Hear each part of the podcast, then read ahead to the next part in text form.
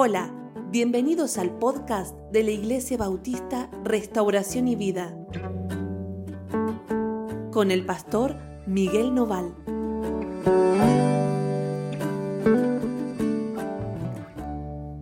Bueno, ¿cómo andan? Dios los bendiga muchísimo. Estamos contentos de estar otra vez juntos en nuestro tiempo devocional. Este año hemos comenzado un nuevo tema que es Cristo en nosotros, esperanza de gloria. Y este mes estamos viendo esta realidad en la vida de Abraham, ¿sí? en la relación entre Abraham y Cristo. Y cómo Abraham tiene mucho para enseñarnos de cómo vivir la vida cristiana. Así que hoy vamos a leer un pasaje que está en Génesis capítulo 16. Vamos a seguir hablando de la vida de Abraham y quisiera que me acompañes en la lectura eh, para que podamos adentrarnos, adentrarnos en aquello que dice la palabra de Dios para nosotros hoy. Génesis 16, versículo 1 dice, Saraí, mujer de Abraham, no le daba hijos, y ella tenía una sierva egipcia que se llamaba Agar. Y dijo entonces Saraí a Abraham, ya ves que Jehová me ha hecho estéril. Te ruego, pues, que te llegues a mi sierva, quizá tendré hijos de ella. Y atendió Abraham al ruego de Sarai. Bueno, vamos, vamos a ver, vamos a recordar antes de, de mirar lo que dice este pasaje, vamos a recordar algunas cosas. En el capítulo anterior, el otro día, decíamos que Abraham en una conversación con Dios le decía, Señor, ¿qué me vas a dar? ¿Qué es lo que me vas a dar? Porque Dios le decía Abraham, yo soy tu escudo, tu galardón, tu premio será muy grande, no tengas miedo, seguí para adelante. Y Abraham le dice, Señor, ¿qué me vas a dar? Si no tengo descendiente. Y el único heredero que va a quedar de todo lo mío es un, un esclavo, es el mayordomo, Eliezer, el damaseno. Él se va a llevar todas mis cosas. ¿Qué me puedes dar que tenga sentido si todavía no me has dado hijos? Y entonces el Señor le dice, Abraham, no te va a heredar ese hombre, no te va a heredar ese esclavo, no te va a heredar el mayordomo, sino que un hijo tuyo va a ser el que te va a heredar. Yo te voy a dar un hijo. Y Abraham le creyó al Señor esta gran verdad. Está bien, ¿no? Y Dios hizo un pacto con Abraham para darle la tierra en la que estaba habitando, dársela a él, a su descendencia, y le había explicado cómo es que iba a hacer que su descendencia poseyera la tierra. Ahora, a pesar de que Abraham y Sara tienen la promesa de Dios de que Él los va a hacer padres, los va a convertir en padres, que Abraham va a tener un hijo que le va a heredar, un descendiente de Él no va a ser el esclavo ellos igual van a intentar por sus propios caminos llegar a ese resultado. Para explicarme mejor, el Señor le dice que Él le va a dar un hijo. Pero a pesar de que Dios dijo que Él va a resolver ese problema que Abraham no puede resolver, ellos van a intentar establecer sus propias soluciones o buscar sus propias soluciones y van a buscar sus caminos para llegar al lugar donde Dios le dijo que iba a llegar un día, pero gracias a que Él va a actuar en favor de Abraham. Y esto es algo que hacemos normalmente. Nosotros queremos que Dios haga, le pedimos a Dios que haga, incluso más, le creemos a Dios de que Él lo puede hacer, pero a su vez nosotros empezamos a elaborar nuestros propios caminos, nuestras buenas ideas, y empezamos a seguir nuestro propio plan. Y no nos ajustamos al plan de Dios porque creemos en realidad que yo debo hacer algo. No puede ser todo fe, no puede ser todo esperanza. Yo también tengo que hacer algo y yo si no hago algo me pongo nervioso. Y entonces aparece Saraí, ¿sí? mujer de Abraham, dice que Saraí, mujer de Abraham, no le daba hijos a Abraham. Y ella tenía una sierva que se llamaba Agar. Entonces, fíjense, dijo Sarai a Abraham, ya ves que Jehová me ha hecho estéril. Está bien, ¿no? El Señor me hizo estéril, Abraham, y esto hay que aceptarlo. Es así. Y Abraham acá no le dijo a su mujer, pero vieja, mira que el Señor el otro día, hablando conmigo, me dijo que me iba a dar un hijo, que un hijo mío me iba a heredar, así que, eh, no sé, algo el Señor va a hacer, tené paciencia. No, no, no, no. A ver, las cosas son como yo te digo. Esto es así y no va a cambiar. Yo soy estéril, Dios me hizo estéril, así que no busques por, por ese camino porque no. Te ruego, dice, que te llegues a mi sierva quizá tendré hijos de ella. Si ella puede hacer que no sea estéril como yo, me va a dar un hijo. El hijo que nazca de esa mujer va a ser mío. ¿Por qué? Porque en ese momento la sierva de Sara era su esclava. ¿Está bien? La vida de Agar, así se llamaba esta sierva, le pertenecía a Sara. Estaba en poder de Sara. Y hoy nosotros podríamos decir, ay, pero qué barbaridad, pero esto es de la esclavitud, ya está abolida la esclavitud, sí, pero en este, en este momento no lo estaba. ¿eh? Y esto era algo normal y común, y eran las reglas del hombre. Y fíjense que Dios respeta esas reglas. No, no va, Dios no interviene en la historia a decirle al hombre que tiene que cambiar los malos caminos que toma. Los malos caminos que el hombre toma le van a traer malos resultados y va a tener que sufrir esos malos resultados y va a tener que resolverlos si quiere mejorar. Pero no es Dios el que viene a ser árbitro acá y a decidir entre unos y otros. Está bien, ¿no? Siempre tengan esto en mente porque a veces cuando hablamos de estas cosas, por ejemplo, de que acá Sara le pide a Abraham que tenga relaciones sexuales con Agar, con su sierva, y que el hijo que nazca de ella se lo va a quedar Sara como propio, nosotros decimos, esto es una barbaridad. Sí, con nuestra mente de la hora. Pero en esta, en esta época esto era lo normal. Y estos esclavos vivían, incluso tenían una buena vida gracias a vivir con este tipo de, de familias. ¿Está bien? Si no ellos estarían totalmente abandonados. Ahora, Vuelvo a decir, Dios no se mete acá para decir si está bien o está mal que Abraham y Sara hagan esto. Y así, de la misma manera, no se va a meter en tu vida cuando tomes malas decisiones. No, no va a aparecer Dios a decirte, no, eso no lo hagas. ¿Cómo, ¿Cómo vas a comprar, me entienden? ¿Cómo vas a comprar esto, este precio, si allá está más barato? Uno dice, ¿por qué el Señor no me evitó tomar una mala decisión? ¿Por qué el Señor no me evitó irme y engañar a mi mujer con otra. No, no lo va a hacer. El Señor te va a recomendar y te va a decir, tenés que ser fiel, pero no te va a evitar tomar malas decisiones cuando querés hacerlo.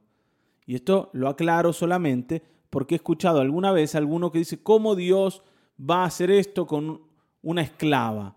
¿No? ¿Y cómo va a permitir que Abraham, su elegido, haga esto con una mujer indefensa? Está bien, ¿no? Bueno, ya se los digo. Dios no está interesado en arbitrar entre nosotros para ver quién se equivoca y quién acierta, quién es el que sufre y quién no. Nos da la recomendación y somos nosotros los que tienen que resolver los problemas.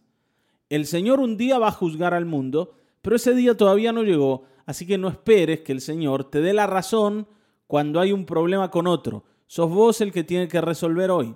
¿Está bien? Y esto lo uso de aclaración nada más, no quiero hablar del tema ni meterme específicamente en eso, pero sí a causa de esto lo menciono. Entonces, Sara le pide a Abraham que tenga un hijo con Agar, la sierva. Y dice, y atendió Abraham el ruego de Sara. Y algunos dicen, ah, claro, qué vivo. Está bien, no, qué vivo. No, no, no es tan vivo. Está bien, Abraham. Abraham atiende a su mujer porque su mujer está totalmente angustiada y esto es algo que arrastran después de muchos años de intentar y de intentar. Y esta es la solución de Sara.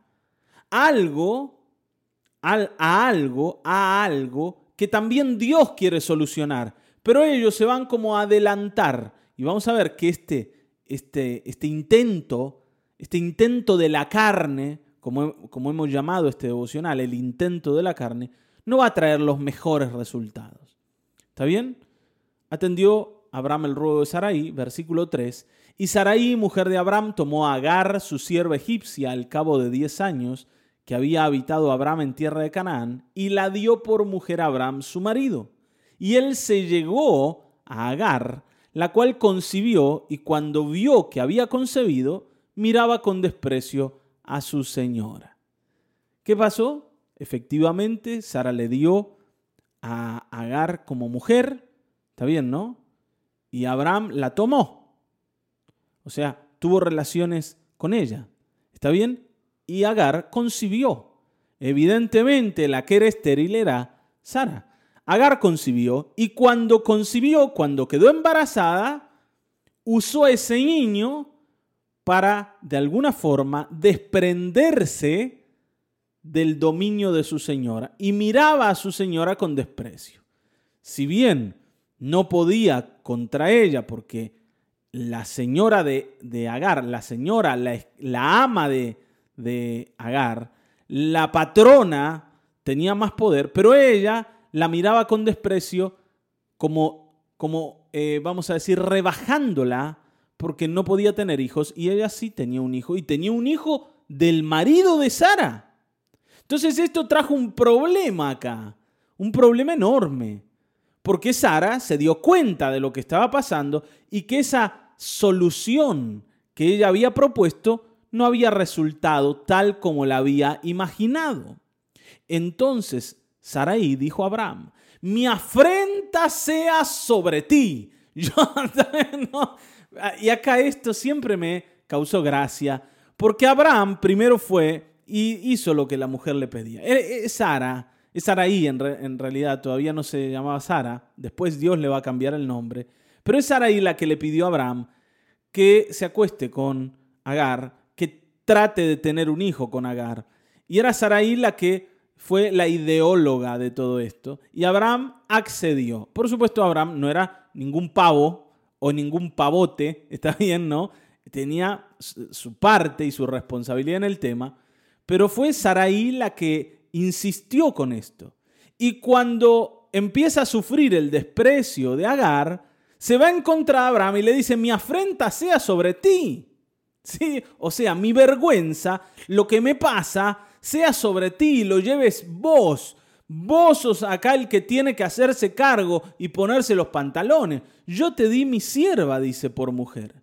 Y viéndose encinta, me mira con desprecio. Juzgue Jehová entre tú y yo. Sos vos el responsable de que esta mujer haga lo que está haciendo. y la mujer, ¿no? Sarai, le va a tirar a su marido todo su, todo su malestar, toda su bronca, todo su odio, todo su enojo, porque lo que pensaba que iba a ser de una manera salió de otra. Para decirlo así, el tiro salió por la culata. y no sé si alguna vez te pasó de que cuando vos intentás hacer las cosas a tu manera, las cosas salen mal. Salen como vos no esperás. Y después te quejás y decís, ¿por qué me pasa esto? Bueno, pero tomaste una decisión apresurada.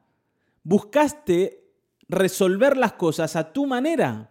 ¿Vieron cuando nosotros vamos y decimos, ah, sí, así que me dijo tal cosa, yo voy. Y voy ahí a enfrentar al enemigo, el enemigo me cachetea tres o cuatro veces y vuelvo diciendo, ¿cómo el Señor no me protegió? Al final de cuentas, salí peor, de que an salí peor que antes. ¿Y dónde estuvo el Señor? ¿Dónde estuvo Dios? Y vos, ¿no? Si el viejo te acompañaba, y vos, viejo, ¿por qué no me ayudaste?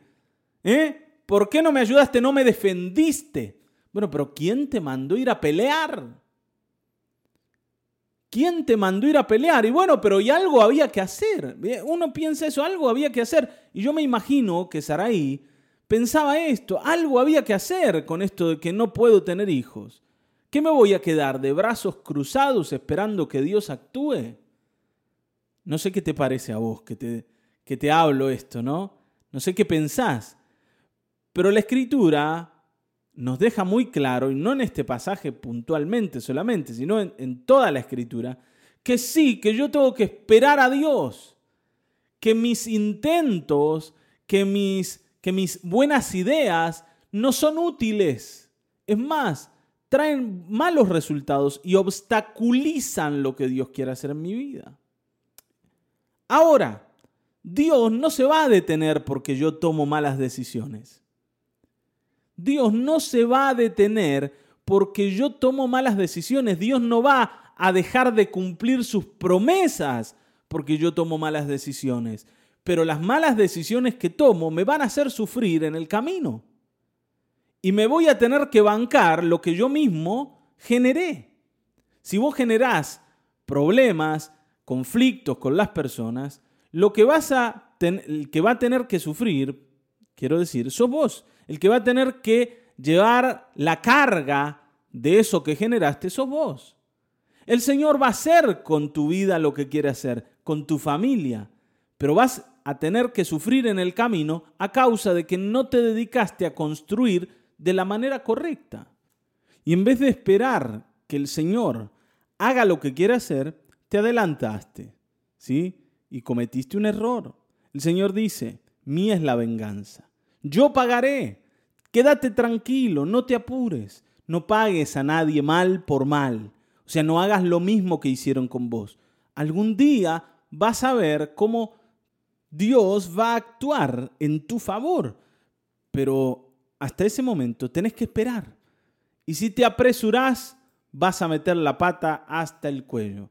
Así que tranquilos, tranquilos. Ahora, fíjense que dice, y respondió Abraham a Sarai, he aquí tu sierva está en tu mano, haz con ella lo que bien te parezca. Y como Sarai la afligía, ella huyó de su presencia.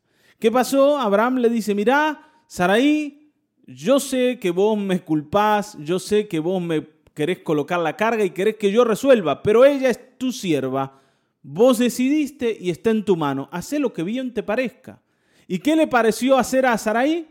Afligir a Agar. O sea, le hizo la vida, como dice Moisés, mi pastor, color de hormiga. Le hizo la vida complicada. Le empezó a poner trabas en todo, le empezó a dar más trabajo que a las demás y empezó a afligirla. Y entonces Agar decidió huir, decidió tomárselas. Acá me van a maltratar y yo esta vida no la puedo sufrir, me voy. Y huyó, recuerden que no podía renunciar, era una esclava, así que huyó. ¿Está bien? Huyó. Y la halló el ángel de Jehová junto a una fuente de agua en el desierto, junto a la fuente que está en el camino de Sur. Y le dijo, Agar, sierva de Sarai, ¿de dónde vienes tú y a dónde vas? Y ella respondió, huyo delante de Sarai, mi señora. Y fíjense cómo acá se va a cumplir esto que recién mencionábamos, de que el Señor, a pesar de nuestros errores, va a seguir cumpliendo sus promesas. Fíjense que dice que la halló el ángel de Jehová. Está hablando que la halló Dios mismo. La encontró en el desierto y le va a preguntar, Está bien, Agar, sierva de Sarai, ¿de dónde vienes? ¿A dónde vas?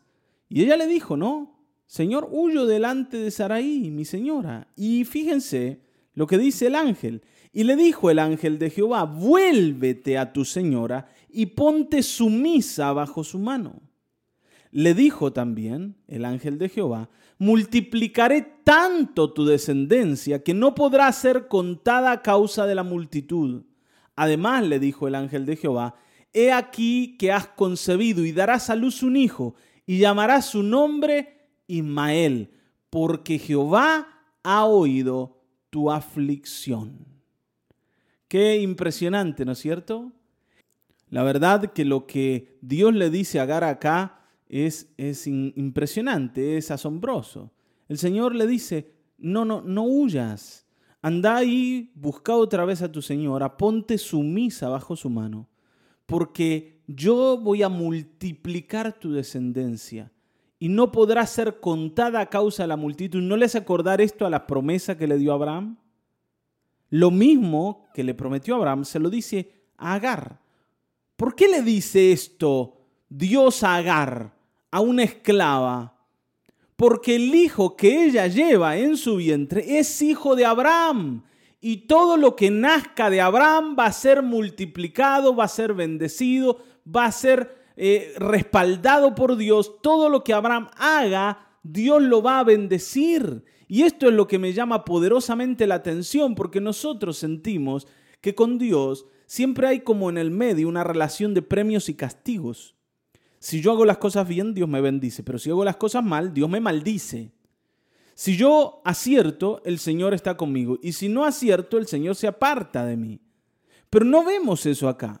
Nosotros sabemos con claridad que este hijo, que el Señor le dice que tiene que llamarlo Ismael, no es el hijo que Dios le quiere dar a Abraham. No es el hijo del cual le habló, aquel que le prometió. Dios le dice a Abraham que le va a dar un hijo de Saraí, que su mujer lo va a concebir. Pero este intento de Abraham y de Saraí por resolver el problema no va a escaparse de los ojos de Dios. Y el Señor dice, si este chico es hijo de Abraham, también voy a transformarlo en una multitud porque la semilla de la multiplicación está en su padre. Abraham es el bendito de Dios y todo lo que Abraham genere va a ser respaldado por Dios. ¿Por qué? Porque Abraham le creía al Señor. No se trata de que Abraham haya tomado buenas decisiones, tal vez, tal vez, ¿no es cierto? Uno piensa, eh, Ismael no tendría que haber sido parte de la vida de Abraham, pero fue parte. ¿Por qué? Porque así decidió Abraham y Saraí.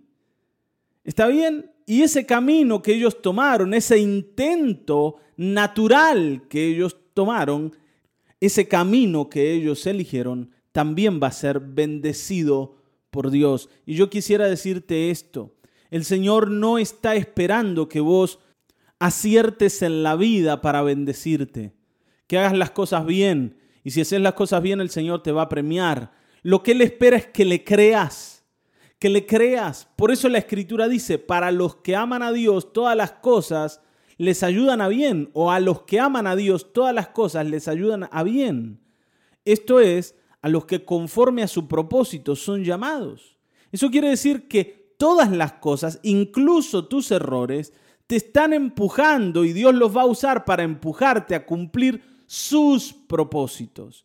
Te va a llevar a hacer su voluntad aún en medio de tus errores aún en medio de tus fracasos, aún en medio de tus decisiones equivocadas. El Señor va a usarlo para enseñarte que debes caminar por el camino que Él ha trazado delante tuyo y por ningún otro. Entonces, podemos decir que la vida de Agar y la vida de Ismael, ¿sí? Ismael tiene un nombre muy particular que significa Dios oye. Ismael se, significa Dios oye, porque dice, Dios ha oído tu aflicción, Agar. Así que tu hijo va a tener tu marca. No solo va a ser hijo de Abraham, sino que va a tener eh, algo del carácter de su madre. Incluso le habla un poquito de cómo va a ser este muchacho en su, en su vida. Dice, va a ser hombre fiero.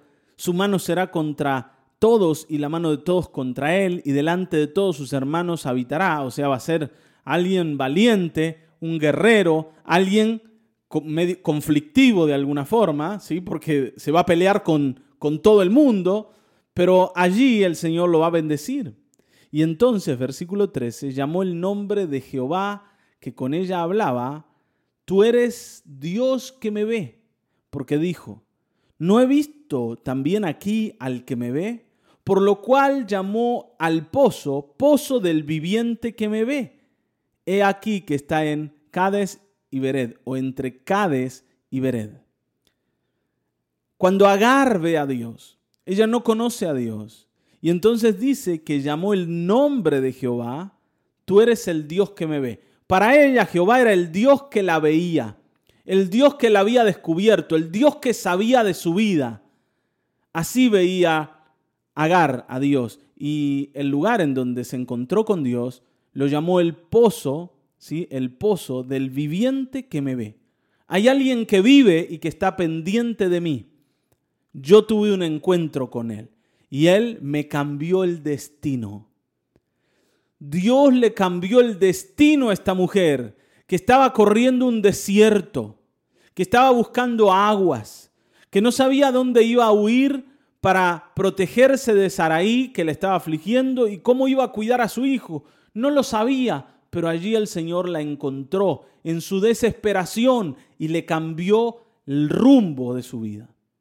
Y le, le hizo promesas y le habló de su hijo y le habló de su descendencia y pensaba en esto y, digo, esto es lo que el Señor hizo con nosotros.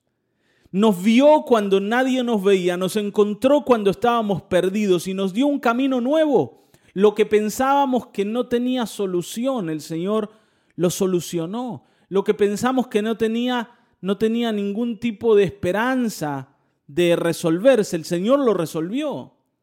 Y acá ella ahora puede volver con seguridad delante de Saraí, no porque sienta que va a encontrar a Saraí con otra actitud, tal vez Saraí la va a tratar igual, pero ahora ella tiene una promesa de aquel viviente que la ve, una promesa de Dios de que Él va a hacer con su hijo algo muy grande.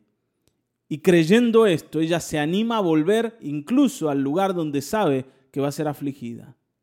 ¿Está bien? Y tal vez, tal vez, a causa de esto, ella cambie su mirada acerca de Saraí. Tal vez, tal vez no. Sí, tal vez no. Pero sabe que ahora Dios va a proteger a su descendencia. Y el Señor lo está haciendo no solo por Agar, sino por Abraham. Y podemos saber eso. Dios va a bendecir a Abraham y todo lo que él toque, porque Abraham le cree. Y, y si vos le crees al Señor, ¿Cuánto puede el Señor hacer con tus hijos? ¿Cuánto el Señor puede hacer por tu casa? Más allá de que tal vez cometas errores en el futuro o hayas cometido errores en el pasado, el Señor puede hacer mientras vos le creas. Pero si no le crees y si te volvés a la incredulidad, aunque fueras alguien de aciertos, aunque fueras alguien prudente, aunque fueras alguien inteligente, aunque fueras alguien hábil, poco es lo que Dios puede hacer con vos. Créele al Señor. La fe, la fe te va a poner en el camino correcto. ¿Está bien? Y dice que Agar dio a luz un hijo a Abraham. Y llamó a Abraham el nombre, el nombre del niño que le dio Agar, Ismael. ¿Sí? Como Dios le había dicho. Y era Abraham de edad de 86 años cuando Agar dio a luz a Ismael. 86 años tenía Abraham cuando nació su primer hijo, Ismael. Hermano querido, hermana querida, las promesas de Dios se cumplen. Aquello que Dios te ha dicho que va a hacer, lo va a hacer, aun a pesar de tus errores, aun a pesar de que en la vida te hayas equivocado. Pero créele al Señor, porque no hay otra manera de caminar delante de Él si no es a través de la fe. Así que hoy vamos a ponernos en oración y vamos a decirle gracias Señor por esta historia que nos empuja a creer, a creer que a pesar de nuestros errores, el Señor no va a detener su mano para hacer todo lo que nos ha dicho. Padre Celestial, gracias. Gracias por la vida de Abraham, de Saraí, de Agar, de Ismael. Gracias por esta historia. Señor, ¿cuántas veces nosotros generamos nuestros propios intentos y a partir de esos intentos, a partir de esas ideas, comenzamos a sufrir en la vida. ¿Cuántas veces por no esperar tus respuestas nos equivocamos y tenemos que cargar con un peso grande, Señor, tal vez en la relación con otros o en nuestras propias vidas? Pero hoy sabemos que si creemos en ti, tú no vas a detener tu mano aunque nosotros nos equivoquemos. Señor, que si creemos en ti, la bendición que en Cristo es para nosotros va a venir. Que tú no fuiste a rescatar cuando nadie nos veía. Que Cristo murió por nosotros cuando estábamos solos y abandonados y no había futuro alguno posible. Gracias Señor porque en esta historia nos podemos mirar y al mirarnos descubrir, Señor, que necesitamos creerte absolutamente y llenos de confianza hoy nos acercamos. En el nombre de Jesucristo. Amén, amén, amén. Hasta aquí hemos llegado. Nos volveremos a encontrar en el próximo episodio de Mañanas de Restauración y Vida. Dios te bendiga.